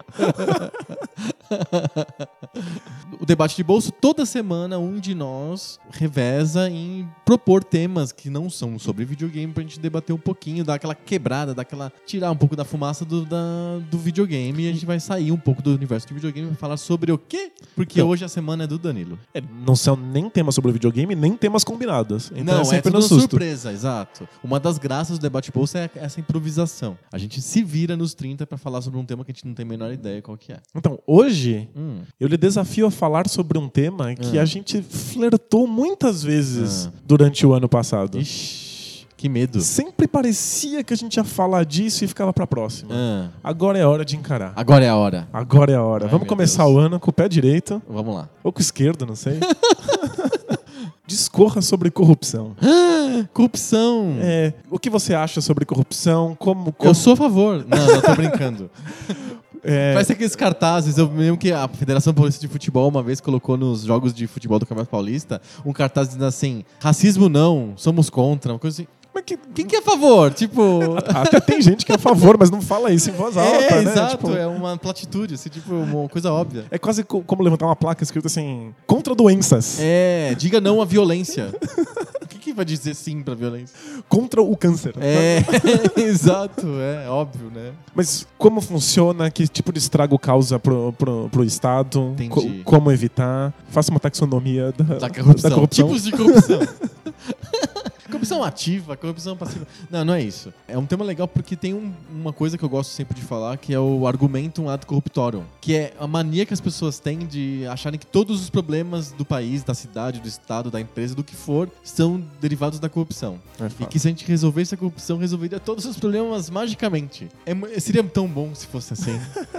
Na verdade, a gente prende os corruptos e resolve todos os problemas. E so- sobrar dinheiro pra fazer todas as coisas que a gente quer. Até não tem porque problema, né? a corrupção é- é- são umas pessoas aí, são umas 4, 5 pessoas, você prende elas, acabou. Acabou. Isso aqui simples, é. É muito a corrupção bom. não tá no sistema, né? Exato. Tá nas pessoas. Pensa assim, não tem dinheiro pra saúde, prende os corruptos. Tem dinheiro pra saúde. Não tem dinheiro pra educação, prende os corruptos. Tá sobrando dinheiro pra educação. Resolve todos os problemas, porque afinal de contas, dinheiro tem. O problema é que o pessoal rouba. Esse é o argumento Esse mais é o comum. argumento mais comum. É um argumento nível muito infantil, assim. Obviamente não é isso, né? É, a corrupção é um dos problemas que a, a, a gente, como nação, Brasil, tem. É, tem um monte de outros problemas. Eu acho que o problema mais grave que eu sempre falo aqui no Pulp Pixel, no debate de bolso, é um país pobre, a gente tem pouco dinheiro e não, não dá pra todo mundo, assim. É um Simplesmente país isso. absurdamente gigante que não tem dinheiro suficiente pra pra segurar o que pretende, né? É, exato. E eu- há uma má distribuição eh, violenta dessa riqueza, né? Então, os dois, dois principais problemas do Brasil não são a corrupção, são a falta de riqueza e a má distribuição dessa riqueza. As pessoas falam: nossa, mas o Brasil é um país tão rico, olha só, eh, tem a, a natureza farta, é tudo planta Plantando muito, tudo dá." plantando tudo dá,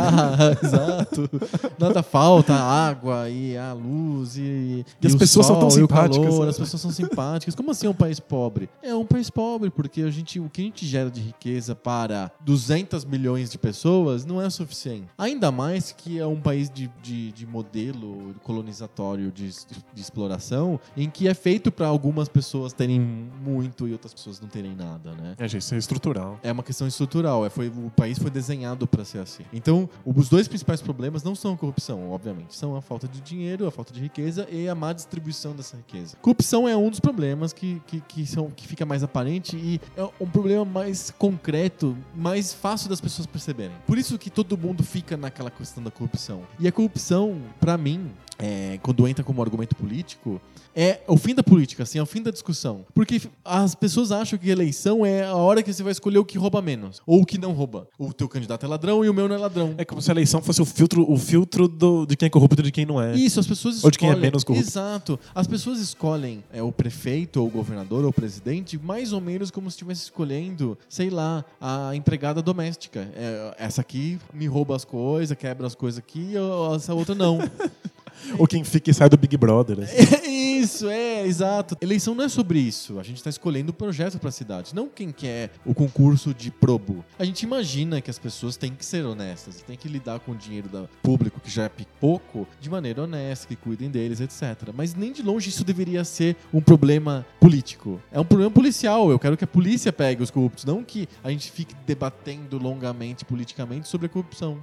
Nem que a corrupção vire um problema político, né? Vire o, o guia de decisão política das pessoas. É complicado mesmo, porque acaba virando uma, uma discussão sobre personalidade do, do- de indivíduos, assim. Sim. Se o cara rouba ou não rouba, se ele parece ladrão ou não, o que, que ele fez uma vez, uma- ele fez tal coisa no clube da esquina. Sim. E aí a gente acaba não, não debatendo projetos. Exato. O, pri- o principal problema pra mim é o seguinte: corrupção acaba encobrindo todas as outras áreas de po- possível discussão política. Então tudo vira um argumento assim: eu não voto nesse cara porque é ladrão. É claro que é ladrão. Foi preso, é do PT, é do não sei que partido, foi preso, foi pego, é corrupto. Eu não vou votar nesse cara. Quando não vira, aquela. Não vou votar mesmo, porque todo político é corrupto. Fora essa, né? Todo mundo é corrupto. todo mesmo. corrupto, então não, não, não adianta. Exato. E aí não tem discussão. Você- qual que é o projeto do cara? Ah, não vou, nem sei que projeto que é. O cara é puta ladrão. ah, você gosta do prefeito? Eu não, cara. Rouba, puta ladrão desse aí. Mas e o projeto que ele fez, que ele gosta de fazer, etc, etc? Você não quer discutir? Você quer discutir só a corrupção? Não tô falando que o rouba mais faz ou se o projeto dele é bom e rouba e eu aceito. Não é isso. Não é isso mesmo, assim. A gente não aceita que o cara se- tenha um projeto bom e roube. Mas aí o que, o que eu não aceito também é que a gente não discuta o projeto. Que a gente só discuta se o cara rouba ou não. Eu até aceito o cara fala, "Ah, não quero roubar porque eu não vou com a cara. Mano, tudo bem, mas discuta o projeto. Porque até o, o simples fato de que esse projeto é discutido pode mudar aquilo que você espera do seu candidato. Exato, exatamente. Então fica aquela coisa de. o esvaziamento da discussão política só pela corrupção, pelo argumento da corrupção, é, é super pobre, muito empobrecedor isso, né?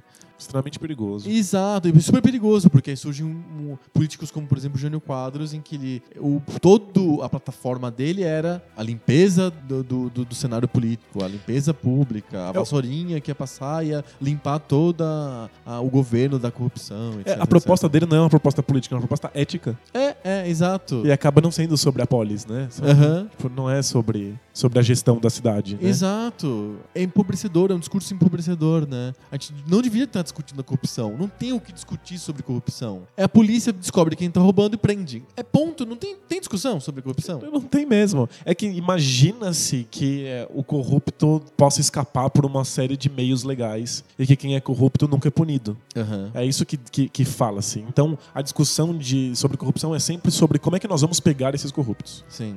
Quando não é uma, uma, uma discussão de teoria da conspiração, do tipo, eles são todos corruptos, não tem como pegar, a gente vai ter que pegar eles nós mesmos, com as nossas Aham. próprias mãos. Sim. Que acontece às vezes e Aham. também é, é mais Muito perigoso. ainda. perigoso, é extremamente perigoso. Mas vira caça às bruxas. A pessoa pode tirar da cabeça dela um motivo pelo qual ela acha que tal pessoa é corrupta e aí vai lá e corta a cabeça, né? E, e- e tem outra, que aí tem a hipocrisia do, do argumento ad corruptorum, que é o seguinte: o ladrão é sempre o outro. Eu primeiro escolho quem eu gosto e aí os outros são ladrões. O meu nunca é ladrão. É verdade. O argumento da corrupção só serve pros outros, nunca pra si mesmo. Já percebeu? É- é, a gente faz isso com a gente mesmo, né? Sim. Tipo, a gente sempre acha que a, a corrupção que a gente faz é pequena. Aham. Porque ela é. Ela não interfere em nada, ela não atrapalha ninguém. Sim. Ela é justificada, eu conheço a minha história, eu sei que eu preciso de um pouquinho. Aí você Aham. vai lá e dá o seu pulinho. Sim. Mas é que você sobe isso até o nível máximo e o cara que Aham. tá desviando milhões de, de um Da merenda. da sei lá. merenda, é. Ele pensa assim, mano, ninguém vai sentir falta dessa merenda, sabe? Tipo, ninguém vai perceber. É só um trocadinho, aí eu vou ajudo lá, a fazer É. tal coisa. Tipo, a, a- a sua posição ela é sempre defensável. Sim. Quando você escolhe um candidato, o seu candidato tem uma posição defensável, porque ela é a sua posição. Exato. E a outra é sempre a, a- a- a resposta errada. né? Exato. Então, isso o pessoal da- do Facebook chama de indignação seletiva. Sim. Em que a corrupção do outro é muito destacada. É que absurdo, que horrível. A corrupção do meu não, não existe. Ela eu deixo de lado, assim, eu não vejo pra ela. Então é muito hipócrita, é um argumento super pobre. Eu, eu queria muito que as pessoas não votassem por conta de corrupção. E no fundo, e aí eu sou- o meu lado otimista aparece. Eu acho que as pessoas não votam pela corrupção. Elas usam a corrupção como desculpa. Ela é só o argumento. É né? só o argumento. Ela é o barulhinho que as pessoas fazem com a boca pra legitimar o que tá acontecendo. Você vai votar nesse cara? Não, esse cara é ladrão. É, Ele, ele, não, ele não consegue verbalizar por que, que ele não gosta daquela pessoa. Mas ele, pra, pra justificar pra um terceiro, ele fala: é corrupto. É o que se vê muito. É que a pessoa tá defendendo o projeto do seu candidato. um certo projeto de como as coisas deveriam ser, inclusive em questão de classe social, e aí você usa o argumento que você pode pra atacar o adversário. Exato. E, em geral, ele é sempre ladrão. Ladrão. Os dois lados, todos os lados, né? Todo mundo se, todo mundo se aponta esse dedo. É, exato. E acaba virando um barulho que não serve pra nada. E é muito engraçado acessar o Facebook e ver assim: quem não gosta do PT é corrupção do PT. Quem não gosta do PSDB é corrupção do PSDB. Aí você nu- nunca vê trocando. As mesmas pessoas que apontam ó, a corrupção do PT nunca apontam a corrupção do PSDB. E o contrário também. É verdade. Então eu sei quem. Eu, eu, não- eu posso esconder as carinhas das pessoas do meu Facebook e eu sei quem é pelo, pelo a denúncia de corrupção daquele cara que tá pra colocando onde, o notícia. dedo, pra onde o dedo tá se apontando, Eu sei assim, quem né? que é. É isso, vira um apontar infinito de dedos. Exato. Que não deveria ser uma pro- Não. preocupação nossa. A gente não devia estar discutindo sobre isso. A gente não devia estar gastando tanta saliva pra falar da Lava Jato. É um, é um caso policial. É como sair na rua com uma, com uma placa é, não quero crimes. É. Não, não quero mortes. Prendam os criminosos. É isso, é exatamente isso. Então, tipo, não, não, é uma discussão boba, assim, estéreo. Não- a gente não devia estar perdendo tempo falando da Lava Jato. Mas você acha que a gente tem uma estrutura adequada pra coibir esse tipo de crime? Eu acho que cada vez mais sim. É que corrupção, e aí eu não sou exatamente especialista, mas daria pra pensar assim: existe uma, uma camada que é punitiva e a camada preventiva. A camada preventiva, ela gera um problema que todo mundo gosta de reclamar, mas ninguém gosta de enxergar que isso não tem outro jeito, que é a bu- burocracia. Por que, que é tão ruim de fazer as coisas? Por que, que você tem que fazer mil vias e fazer mil documentos e assinar e reconhecer firma e no cartório milhões de vezes, etc, etc, etc, etc? Pra evitar corrupção, fraude. É, mas é que aqui cria um outro problema, que é o fato de quanto mais elementos e etapas você põe, mais chances você tem de que a corrupção aconteça em uma delas. Exato. Então, tipo, é óbvio Quanto que mais barreiras você cria, mais, mais torna atraente para pessoas burlarem as barreiras em troca de dinheiro. Exato. Então, quan- quanto menos barreiras, mais chance de ter corrupção. Sim. Mas quanto mais barreiras, mais chance de ter corrupção. Exato. Tipo, a gente não tem muito pra onde correr nesse sentido. Sim. É que nem o do banco. Você deve ter visto aquela piada do cara que vai no cartão no caixa automático, coloca o cartão ele fala assim: coloca a senha, agora coloque o número de três dígitos, agora coloca o nascimento da sua mãe, agora dê três pulinhos, bota a mão pra frente, Com pra a sua, trás. sua cor favorita. É, ele faz um monte de perguntas pra liberar o dinheiro. Por que que tem isso? Porque é uma questão de segurança pra só você pegar o dinheiro. Então é chato, é horrível, você gastar um tempão lá digitando um monte de coisa, bota a mão, bota o dedo, bota a retina, não sei o quê, pra você pe- pegar o dinheiro, mas pra evitar que um cara pegue o teu- o dinheiro do teu lugar. É igualzinho na máquina pública. Quanto mais eh, etapas você coloca, é pra você tornar mais seguro o processo. Mas rapidinho surge surge no banco alguém que fala assim: ó, são 40 etapas aqui, me dá uma graninha que eu já te dou o dinheiro de uma vez, você não tem que passar pelas 40 etapas. Exato. Essa é a camada preventiva, que gera burocracia. A, cana- a camada punitiva é a polícia, os- ou a justiça prender esses corruptos. Interessa se eles são grandes figuras ou se são ladrões de galinha. Prender todo mundo, né? O que a gente tem uma compulsão é por prender ladrões de galinha, né? Ah, sem dúvida. Mas aí é uma questão que não é brasileira, é uma questão de como a nossa justiça funciona. Sim. É sempre muito mais difícil pegar Exato. figurões, pessoas importantes, grandes É, políticos. né? o grande, para mim, o principal problema de tudo da cama- camada punitiva é que a gente quer queira, quer não, o judiciário, as pessoas que fazem parte do judiciário têm preferências políticas. Claro. E como corrupção envolve li- geralmente políticos, e quando chega na- nas esferas de decisão são políticos de renome, são pessoas que representam linhas de pensamento eh, executivas, legislativas, etc., os- o pessoal do judiciário acaba favorecendo, um- sem querer mesmo, às vezes o cara faz o maior esforço para ser isento Perfeito. e acaba favorecendo um lado ou outro. Assim como tem pessoas que fazem um baita esforço pra ser isento e às vezes acabam decidindo de acordo com a sua religião, mesmo sem perceber, porque Sim. a religião tá lá dentro, faz parte do modo de pensar da pessoa. Exato. Então é muito difícil para esses, esses juízes e até os delegados da Polícia Federal, etc., serem completamente isentos, mesmo que eles façam muito esforço para serem. Então eu não consigo imaginar. Não o- existe essa isenção total, é, impossível. É, exato. Ela é utópica. Ela é utópica, então é claro que é mais difícil você prender determinados políticos se eles são mais populares entre os juízes, por exemplo. É inevitável. Claro. Assim como dependendo do relator do, que tá no Supremo, a gente já meio que já sabe pra onde ele vai. É, perfeito. Porque a gente já conhece o cara. Se você se vai pro Gilmar Mendes, a gente sabe o que vai acontecer. Se vai pro Lewandowski, a gente sabe o que vai acontecer. É meio ine- ine- inevitável isso. Mas tem- São pessoas. né? São elas- pessoas, eles têm um jeito específico de ler a lei, então eles já têm, ele- ca- cada um já tem sua interpretação marcada, isso é tão famoso né, tipo, nos Estados Unidos, o Supremo Tribunal. Sim, o... Deles. Aham. Você sabe qual é a postura, de, a- o modo de ler De cada a juiz, jurisdição eles de são cada famosos, juiz, né? exato. E... É por isso que os juízes são trocados, eles têm que ter um, ter um rodízio, eles não ficam como relatores e presidentes do Supremo por muito tempo. É pra dar uma, uma, uma- uma refrigerada, marejada nesse negócio. Claro, porque eles são pessoas, eles têm visões de como é que a justiça deve ser aplicada e eles têm preferências políticas. Eles têm. Sempre a camada punitiva de corrupção acaba ficando muito focada no meio escalão, porque esses caras não têm viés político nenhum, é mega técnico, então prende e acabou. Quando envolve alto escalão do governo, é sempre mistura com política e de alguma maneira as pessoas envolvidas na investigação e no julgamento desses Não casos Então, de acordo com as tem preferências. né? vieses políticos e eles acabam conflitando. Então, o julgamento do mensalão, que, foi, que é uma coisa muito porcaria se você pensar perto da Lava Jato, acabou virando um circo político porque os juízes tinham vontade de dar exemplos políticos de acordo com as convicções deles. Todos os juízes envolvidos no, no- no julgamento do mensalão. Mesma coisa agora na Lava Jato. É difícil de imaginar que o Sérgio Moro seja totalmente isento e que não tenha uma, um- uma paixão política em- eh, fazendo ele trabalhar mais ou menos nos casos, entendeu? Que se mudar de delegado, mudar de, de jurisdição. Vai mudar, vai o resultado. resultado também. Por isso que a camada punitiva de corrupção é complicada. Eu quero que eles- todos, tudo seja investigado, todos os caras sejam presos. O que eu queria é que a gente não ficasse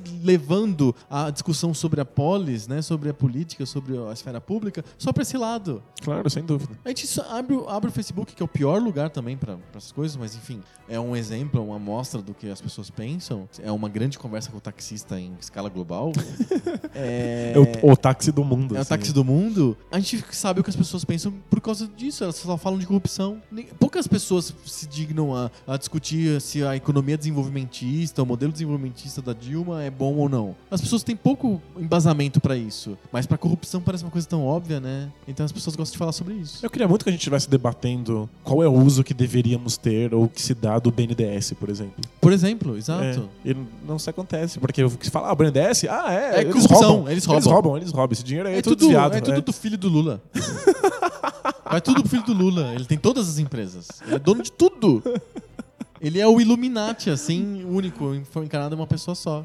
Sabe que nesse táxi do mundo, Ah, que é o Facebook, volta e meia eu caio nessas, nesses debates sobre Sim, corrupção. E isso- uma coisa leva a outra, né? Um clique leva num clique, leva num clique, leva Sim. num clique. E, gente, tem, tem muita pessoa que acredita em Illuminati mesmo. tem. Tem o pessoal achando que, tipo, que o Brasil tá tudo macomunado com os Illuminati, que estão que o, macomunado o com o Lula comunismo. foi lá e deu um, deu um aperto de mão no Bush e era com sinal maçônico. Tem Gente, uma a- teoria de A tudo. teoria da conspiração é muito louco. É porque a gente, tá, a gente passa por uma crise muito grande do jornalismo. Tipo, ninguém mais acredita no jornalismo porque ele não é mais. Todo mundo sabe que ele não é imparcial. Uhum. Só que a resposta pra isso é fugir das fontes oficiais de informação e ir parar no fundo da sua cabeça. É, sabe? Exato, é. Você, acredita no- você não acredita mais na, na- no Agora, ó. jornal, mas você acredita no WhatsApp. Exato, Zika vírus. A- a- eu já li de tudo. O Zika vírus nunca é transmitido pelo mosquito. Ele é transmitido por todas as coisas que você imaginar, mas Do- nunca pelo mosquito. Vacina vencida. Vacina vencida, ou agora é o, o negócio um que coloca na água, que trata a água, é que tá transmitindo o, o vírus, umas coisas assim. Por que, que as pessoas não querem aceitar que é o maldito mosquito? Elas querem inventar uma outra coisa mais divertida, mais interessante, mais é, uma teoria mais eh, emocionante. É porque o mosquito é a resposta oficial e as pessoas realmente acham que tá tudo que a, a mídia tá macomunada com os poderosos e que eles contam o que, o que os poderosos querem que seja dito. Elas querem viver num grande código da Vinci. assim. Elas se acham muito espertas, elas acham que Aham. elas não estão sendo enganadas. É. Tipo, não, não vou me deixar enganar. Você acha, opa, não, eu tô de olho, não vou ser enganado por esse jornal. Aí você acredita na corrente de WhatsApp. Isso. Que vem dizendo, não, não, a- o Zika é implantado pelos maçons. É que eles modificaram mosquitos, espalharam por aí e tal. Gente, é- é Tem muito- de tudo! é Tem que é teo- muito daqui a- complicado. Daqui, a pouco vai ter teoria dos ETs, mas o mais óbvio, o mais simples que é o mosquito carrega o vírus, isso que as pessoas não querem aceitar. Mas é- isso é muito complicado. Às vezes eu falo para os meus alunos assim: toma cuidado com as notícias que você lê. Não vai acreditar na- em tudo que sai na mídia. Ao que alguns entendem é: eu não posso mais acreditar na mídia, eu preciso Vou acreditar acreditar no, no meu meu vizinho. vizinho. É, o É. meu vizinho que usa papel alumínio na cabeça para não ter a mente hackeada por alienígenas.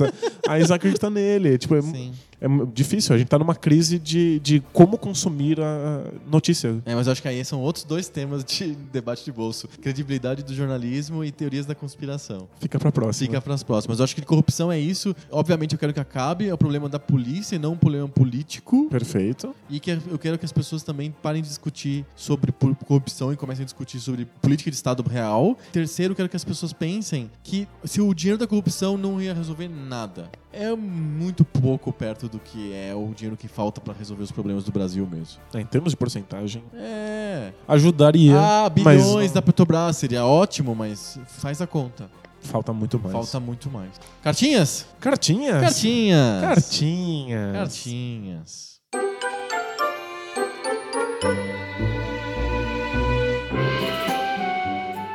Vamos para o momento esp- tão esperado de 2016? As primeiras cartinhas? As primeiras cartinhas. cartinhas. Cartinhas. Olha só, claro que esse é o primeiro episódio do ano, então a gente tem, tem cartinhas mais antigas, cartinhas que se remetem aos episódios lá de 2015. Então a gente não vai se preocupar muito com essas cartinhas sobre os últimos episódios, porque já, né, passou, né, já venceram um pouco. Então a gente, vai- a gente selecionou algumas cartinhas um pouco mais atemporais pra gente começar o ano. Pode ser? Bora? O- A primeira cartinha que eu vou ler aqui, a mais rapidinha, é a do William Todorovics, que ele escreveu no Facebook o seguinte, que toda vez que ele escuta o nome Porco Pixel, ele acha que ele tá- ele- a gente tá falando de Porco Pizza.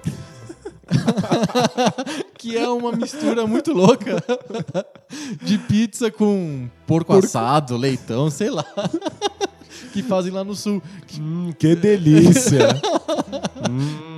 Cê- aí é- você vê como que é a mente humana, né? As maravilhas da mente humana.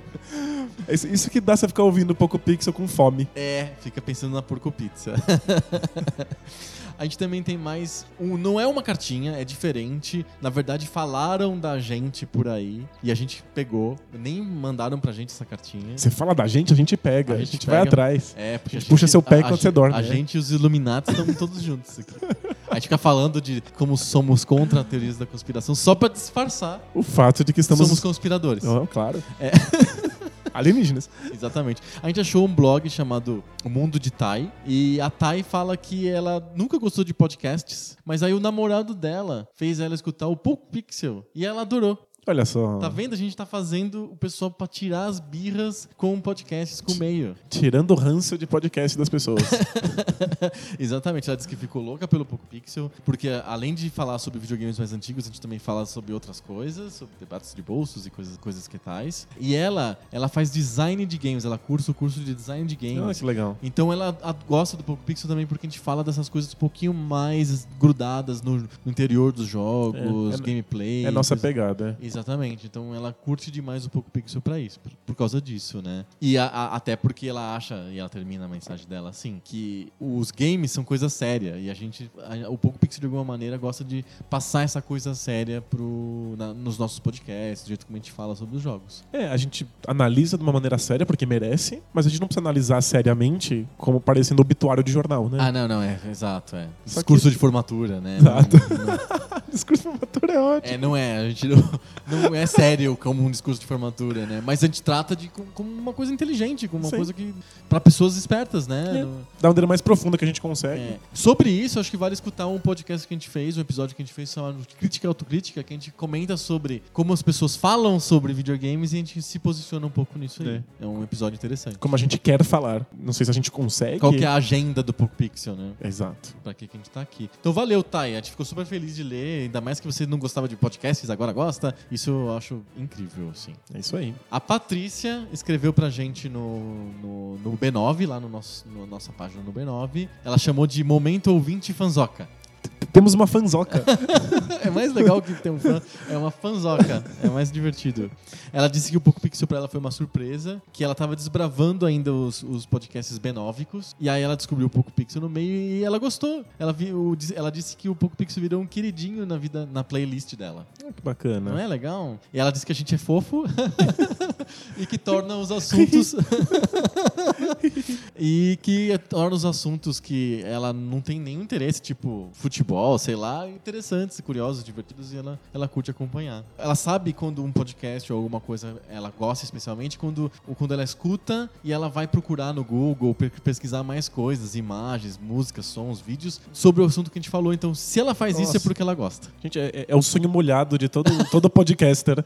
É que alguém vá atrás das coisas que a gente fala a respeito tão rapidamente. Mais uma coisa, a Patrícia ela também está nas fileiras do marxismo de mesa suave, olha só. Eu tô falando, a gente precisa de abrir o partido logo. O partido do mar- marxismo de mesa suave. Exato. Quem Tô- sabe para as eleições de 2018. Todos juntos vamos hum, levemente marxistamente mudar o mundo. Suavemente, é. de Suave. maneira suave, na mesa. Vamos mudar o mundo com o marxismo de mesa suave. Valeu, Patrícia, muito legal tua cartinha. Muito bacana. E pra encerrar, tem- a gente recebeu uma cartona Uma cartíssima. É Cartíssima. do William Hitz. Ele, ele mandou tão cartíssima que ele, ele mandou a versão do- da carta dele em PDF pra gente. Pra gente poder imprimir e pôr na parede. assim. Provavelmente. tipo, olha, não- por correio eu não vou mandar, porque ninguém mais usa isso aí. Mas imprimam. Imprima. Isso. Imprima. O William é de 70, então ele é um pouco mais velho que a gente. E ele, ele foi programador, ele fez um monte de coisas, ele contou a história dele inteira no, no, no e-mail dele. Foi Fantástico. Muito legal, super bacana. Terminou a história dele contando o quanto que o Poco Pixel impactou ele. Que ele, ele gosta do Braincast e ele conheceu a gente através do, Brain- do Braincast, da Legal. família B9. Ele demorou muito pra começar a escutar o Poco Pixel porque ele tinha uma impressão errada, porque era sobre jogos, então ele achou que era, seria uma gritaria, gente, gente trouxa, gritando tipo, ao vivo! Não, isso a gente faz. Mas o tipo, olá, galera, não sei o que, tipo, não, a gente- isso a gente não faz. Viva Nintendo, morte a cega! Essas coisas. Né? Exato. E ele não gosta desse tipo de abordagem. A gente também não. né? Depois é. Além de ser batida, dói no cérebro, dói no ouvido, né? Isso dói muito. O que eu E- chamo de abordagem pânico. É, Tudo isso. bem. Panhanhan, panhanhan, panhanhan. Dá É. replay milhões de vezes. É, Nossa. é, é. E aí ele pegou um, um episódio aleatório, que é um, um assunto que ele achava que ia gostar mais, e começou a escutar o Poco Pixel e ficou super surpreso, achou incrível, achou, ele disse que ficou maravilhado com o programa. Que bacana. A gente faz uma análise que vai além do videogame, mostra o lado lúdico dos jogos, a gente fala da parte técnica também. Ele disse que ele, a gente fala com perfeição da parte técnica. É, eu, Eu boto dúvida. eu não confio tanto em mim mesmo. Eu assim. também não. Mas a gente faz uma crítica mais profissional, sem achismo. A gente diz que as empresas de videogame são empresas que têm objetivos de empresas. A gente não fica naquela coisa fanboística de É, Sega, claro. Nintendo, Microsoft, Sony, sei lá, coisa desse tipo. E que somos uma lição para vários podcasts. Então, podcasts, tomem, tento. É isso aí. Valeu, o William mandou essa cartona, tem um monte de outras coisas, ele comenta bastante coisa sobre, sobre o Poco Pixel, sobre, sobre o background dele como gamer. Uma carta incrível. A gente, vai, a gente vai fazer o seguinte, a gente vai pegar o PDF que ele mandou e vai colocar no post. E as outras pessoas, abram o coração, mande pra gente cartonas. Com PDF, eu, ass- a partir de agora, Com a gente só PDF, vai ler ler as cartona. cartinhas que tiverem PDF anexo. Cartinha tudo bem, mas cartona tem que ter PDF. mas você já manda sabendo que a gente vai publicar, Sim. se for legal. Mandou o PDF, a gente vai ler e vai publicar no site também. Fechou. Fica pra todo mundo. Fica com nem a sessão de cartas lá da revista da Nintendo Power lá, sei lá. Que vai pro papel e todo mundo pode ler. é isso? Exato. Fica uma É, mas coisa a- registrada para o todo sempre, que nem a tua carta lá pra, de rompimento com a Nintendo. Foi, mas a minha carta de rompimento foi estrategicamente editada antes da publicação. Ah, será que a Não. gente devia editar também as cartas do pessoal? Eles tiraram uns pedacinhos que, que complicariam a resposta deles pra mim. É né? mesmo? É. Você tem a carta original em algum lugar? Talvez se eu abrir um e-mail do Ball, assim, talvez eu ache. então não tem. Não tem. Fechamos? Fechamos. Cartinhas, debate de bolso, primeiro episódio de 2016. A- Agora, Tamo frio, mas agora vai. agora finalmente o ano começou. Maravilha. Então semana que vem a gente volta com mais conversa nova. Sobre o videogame velho. Valeu! Tchau!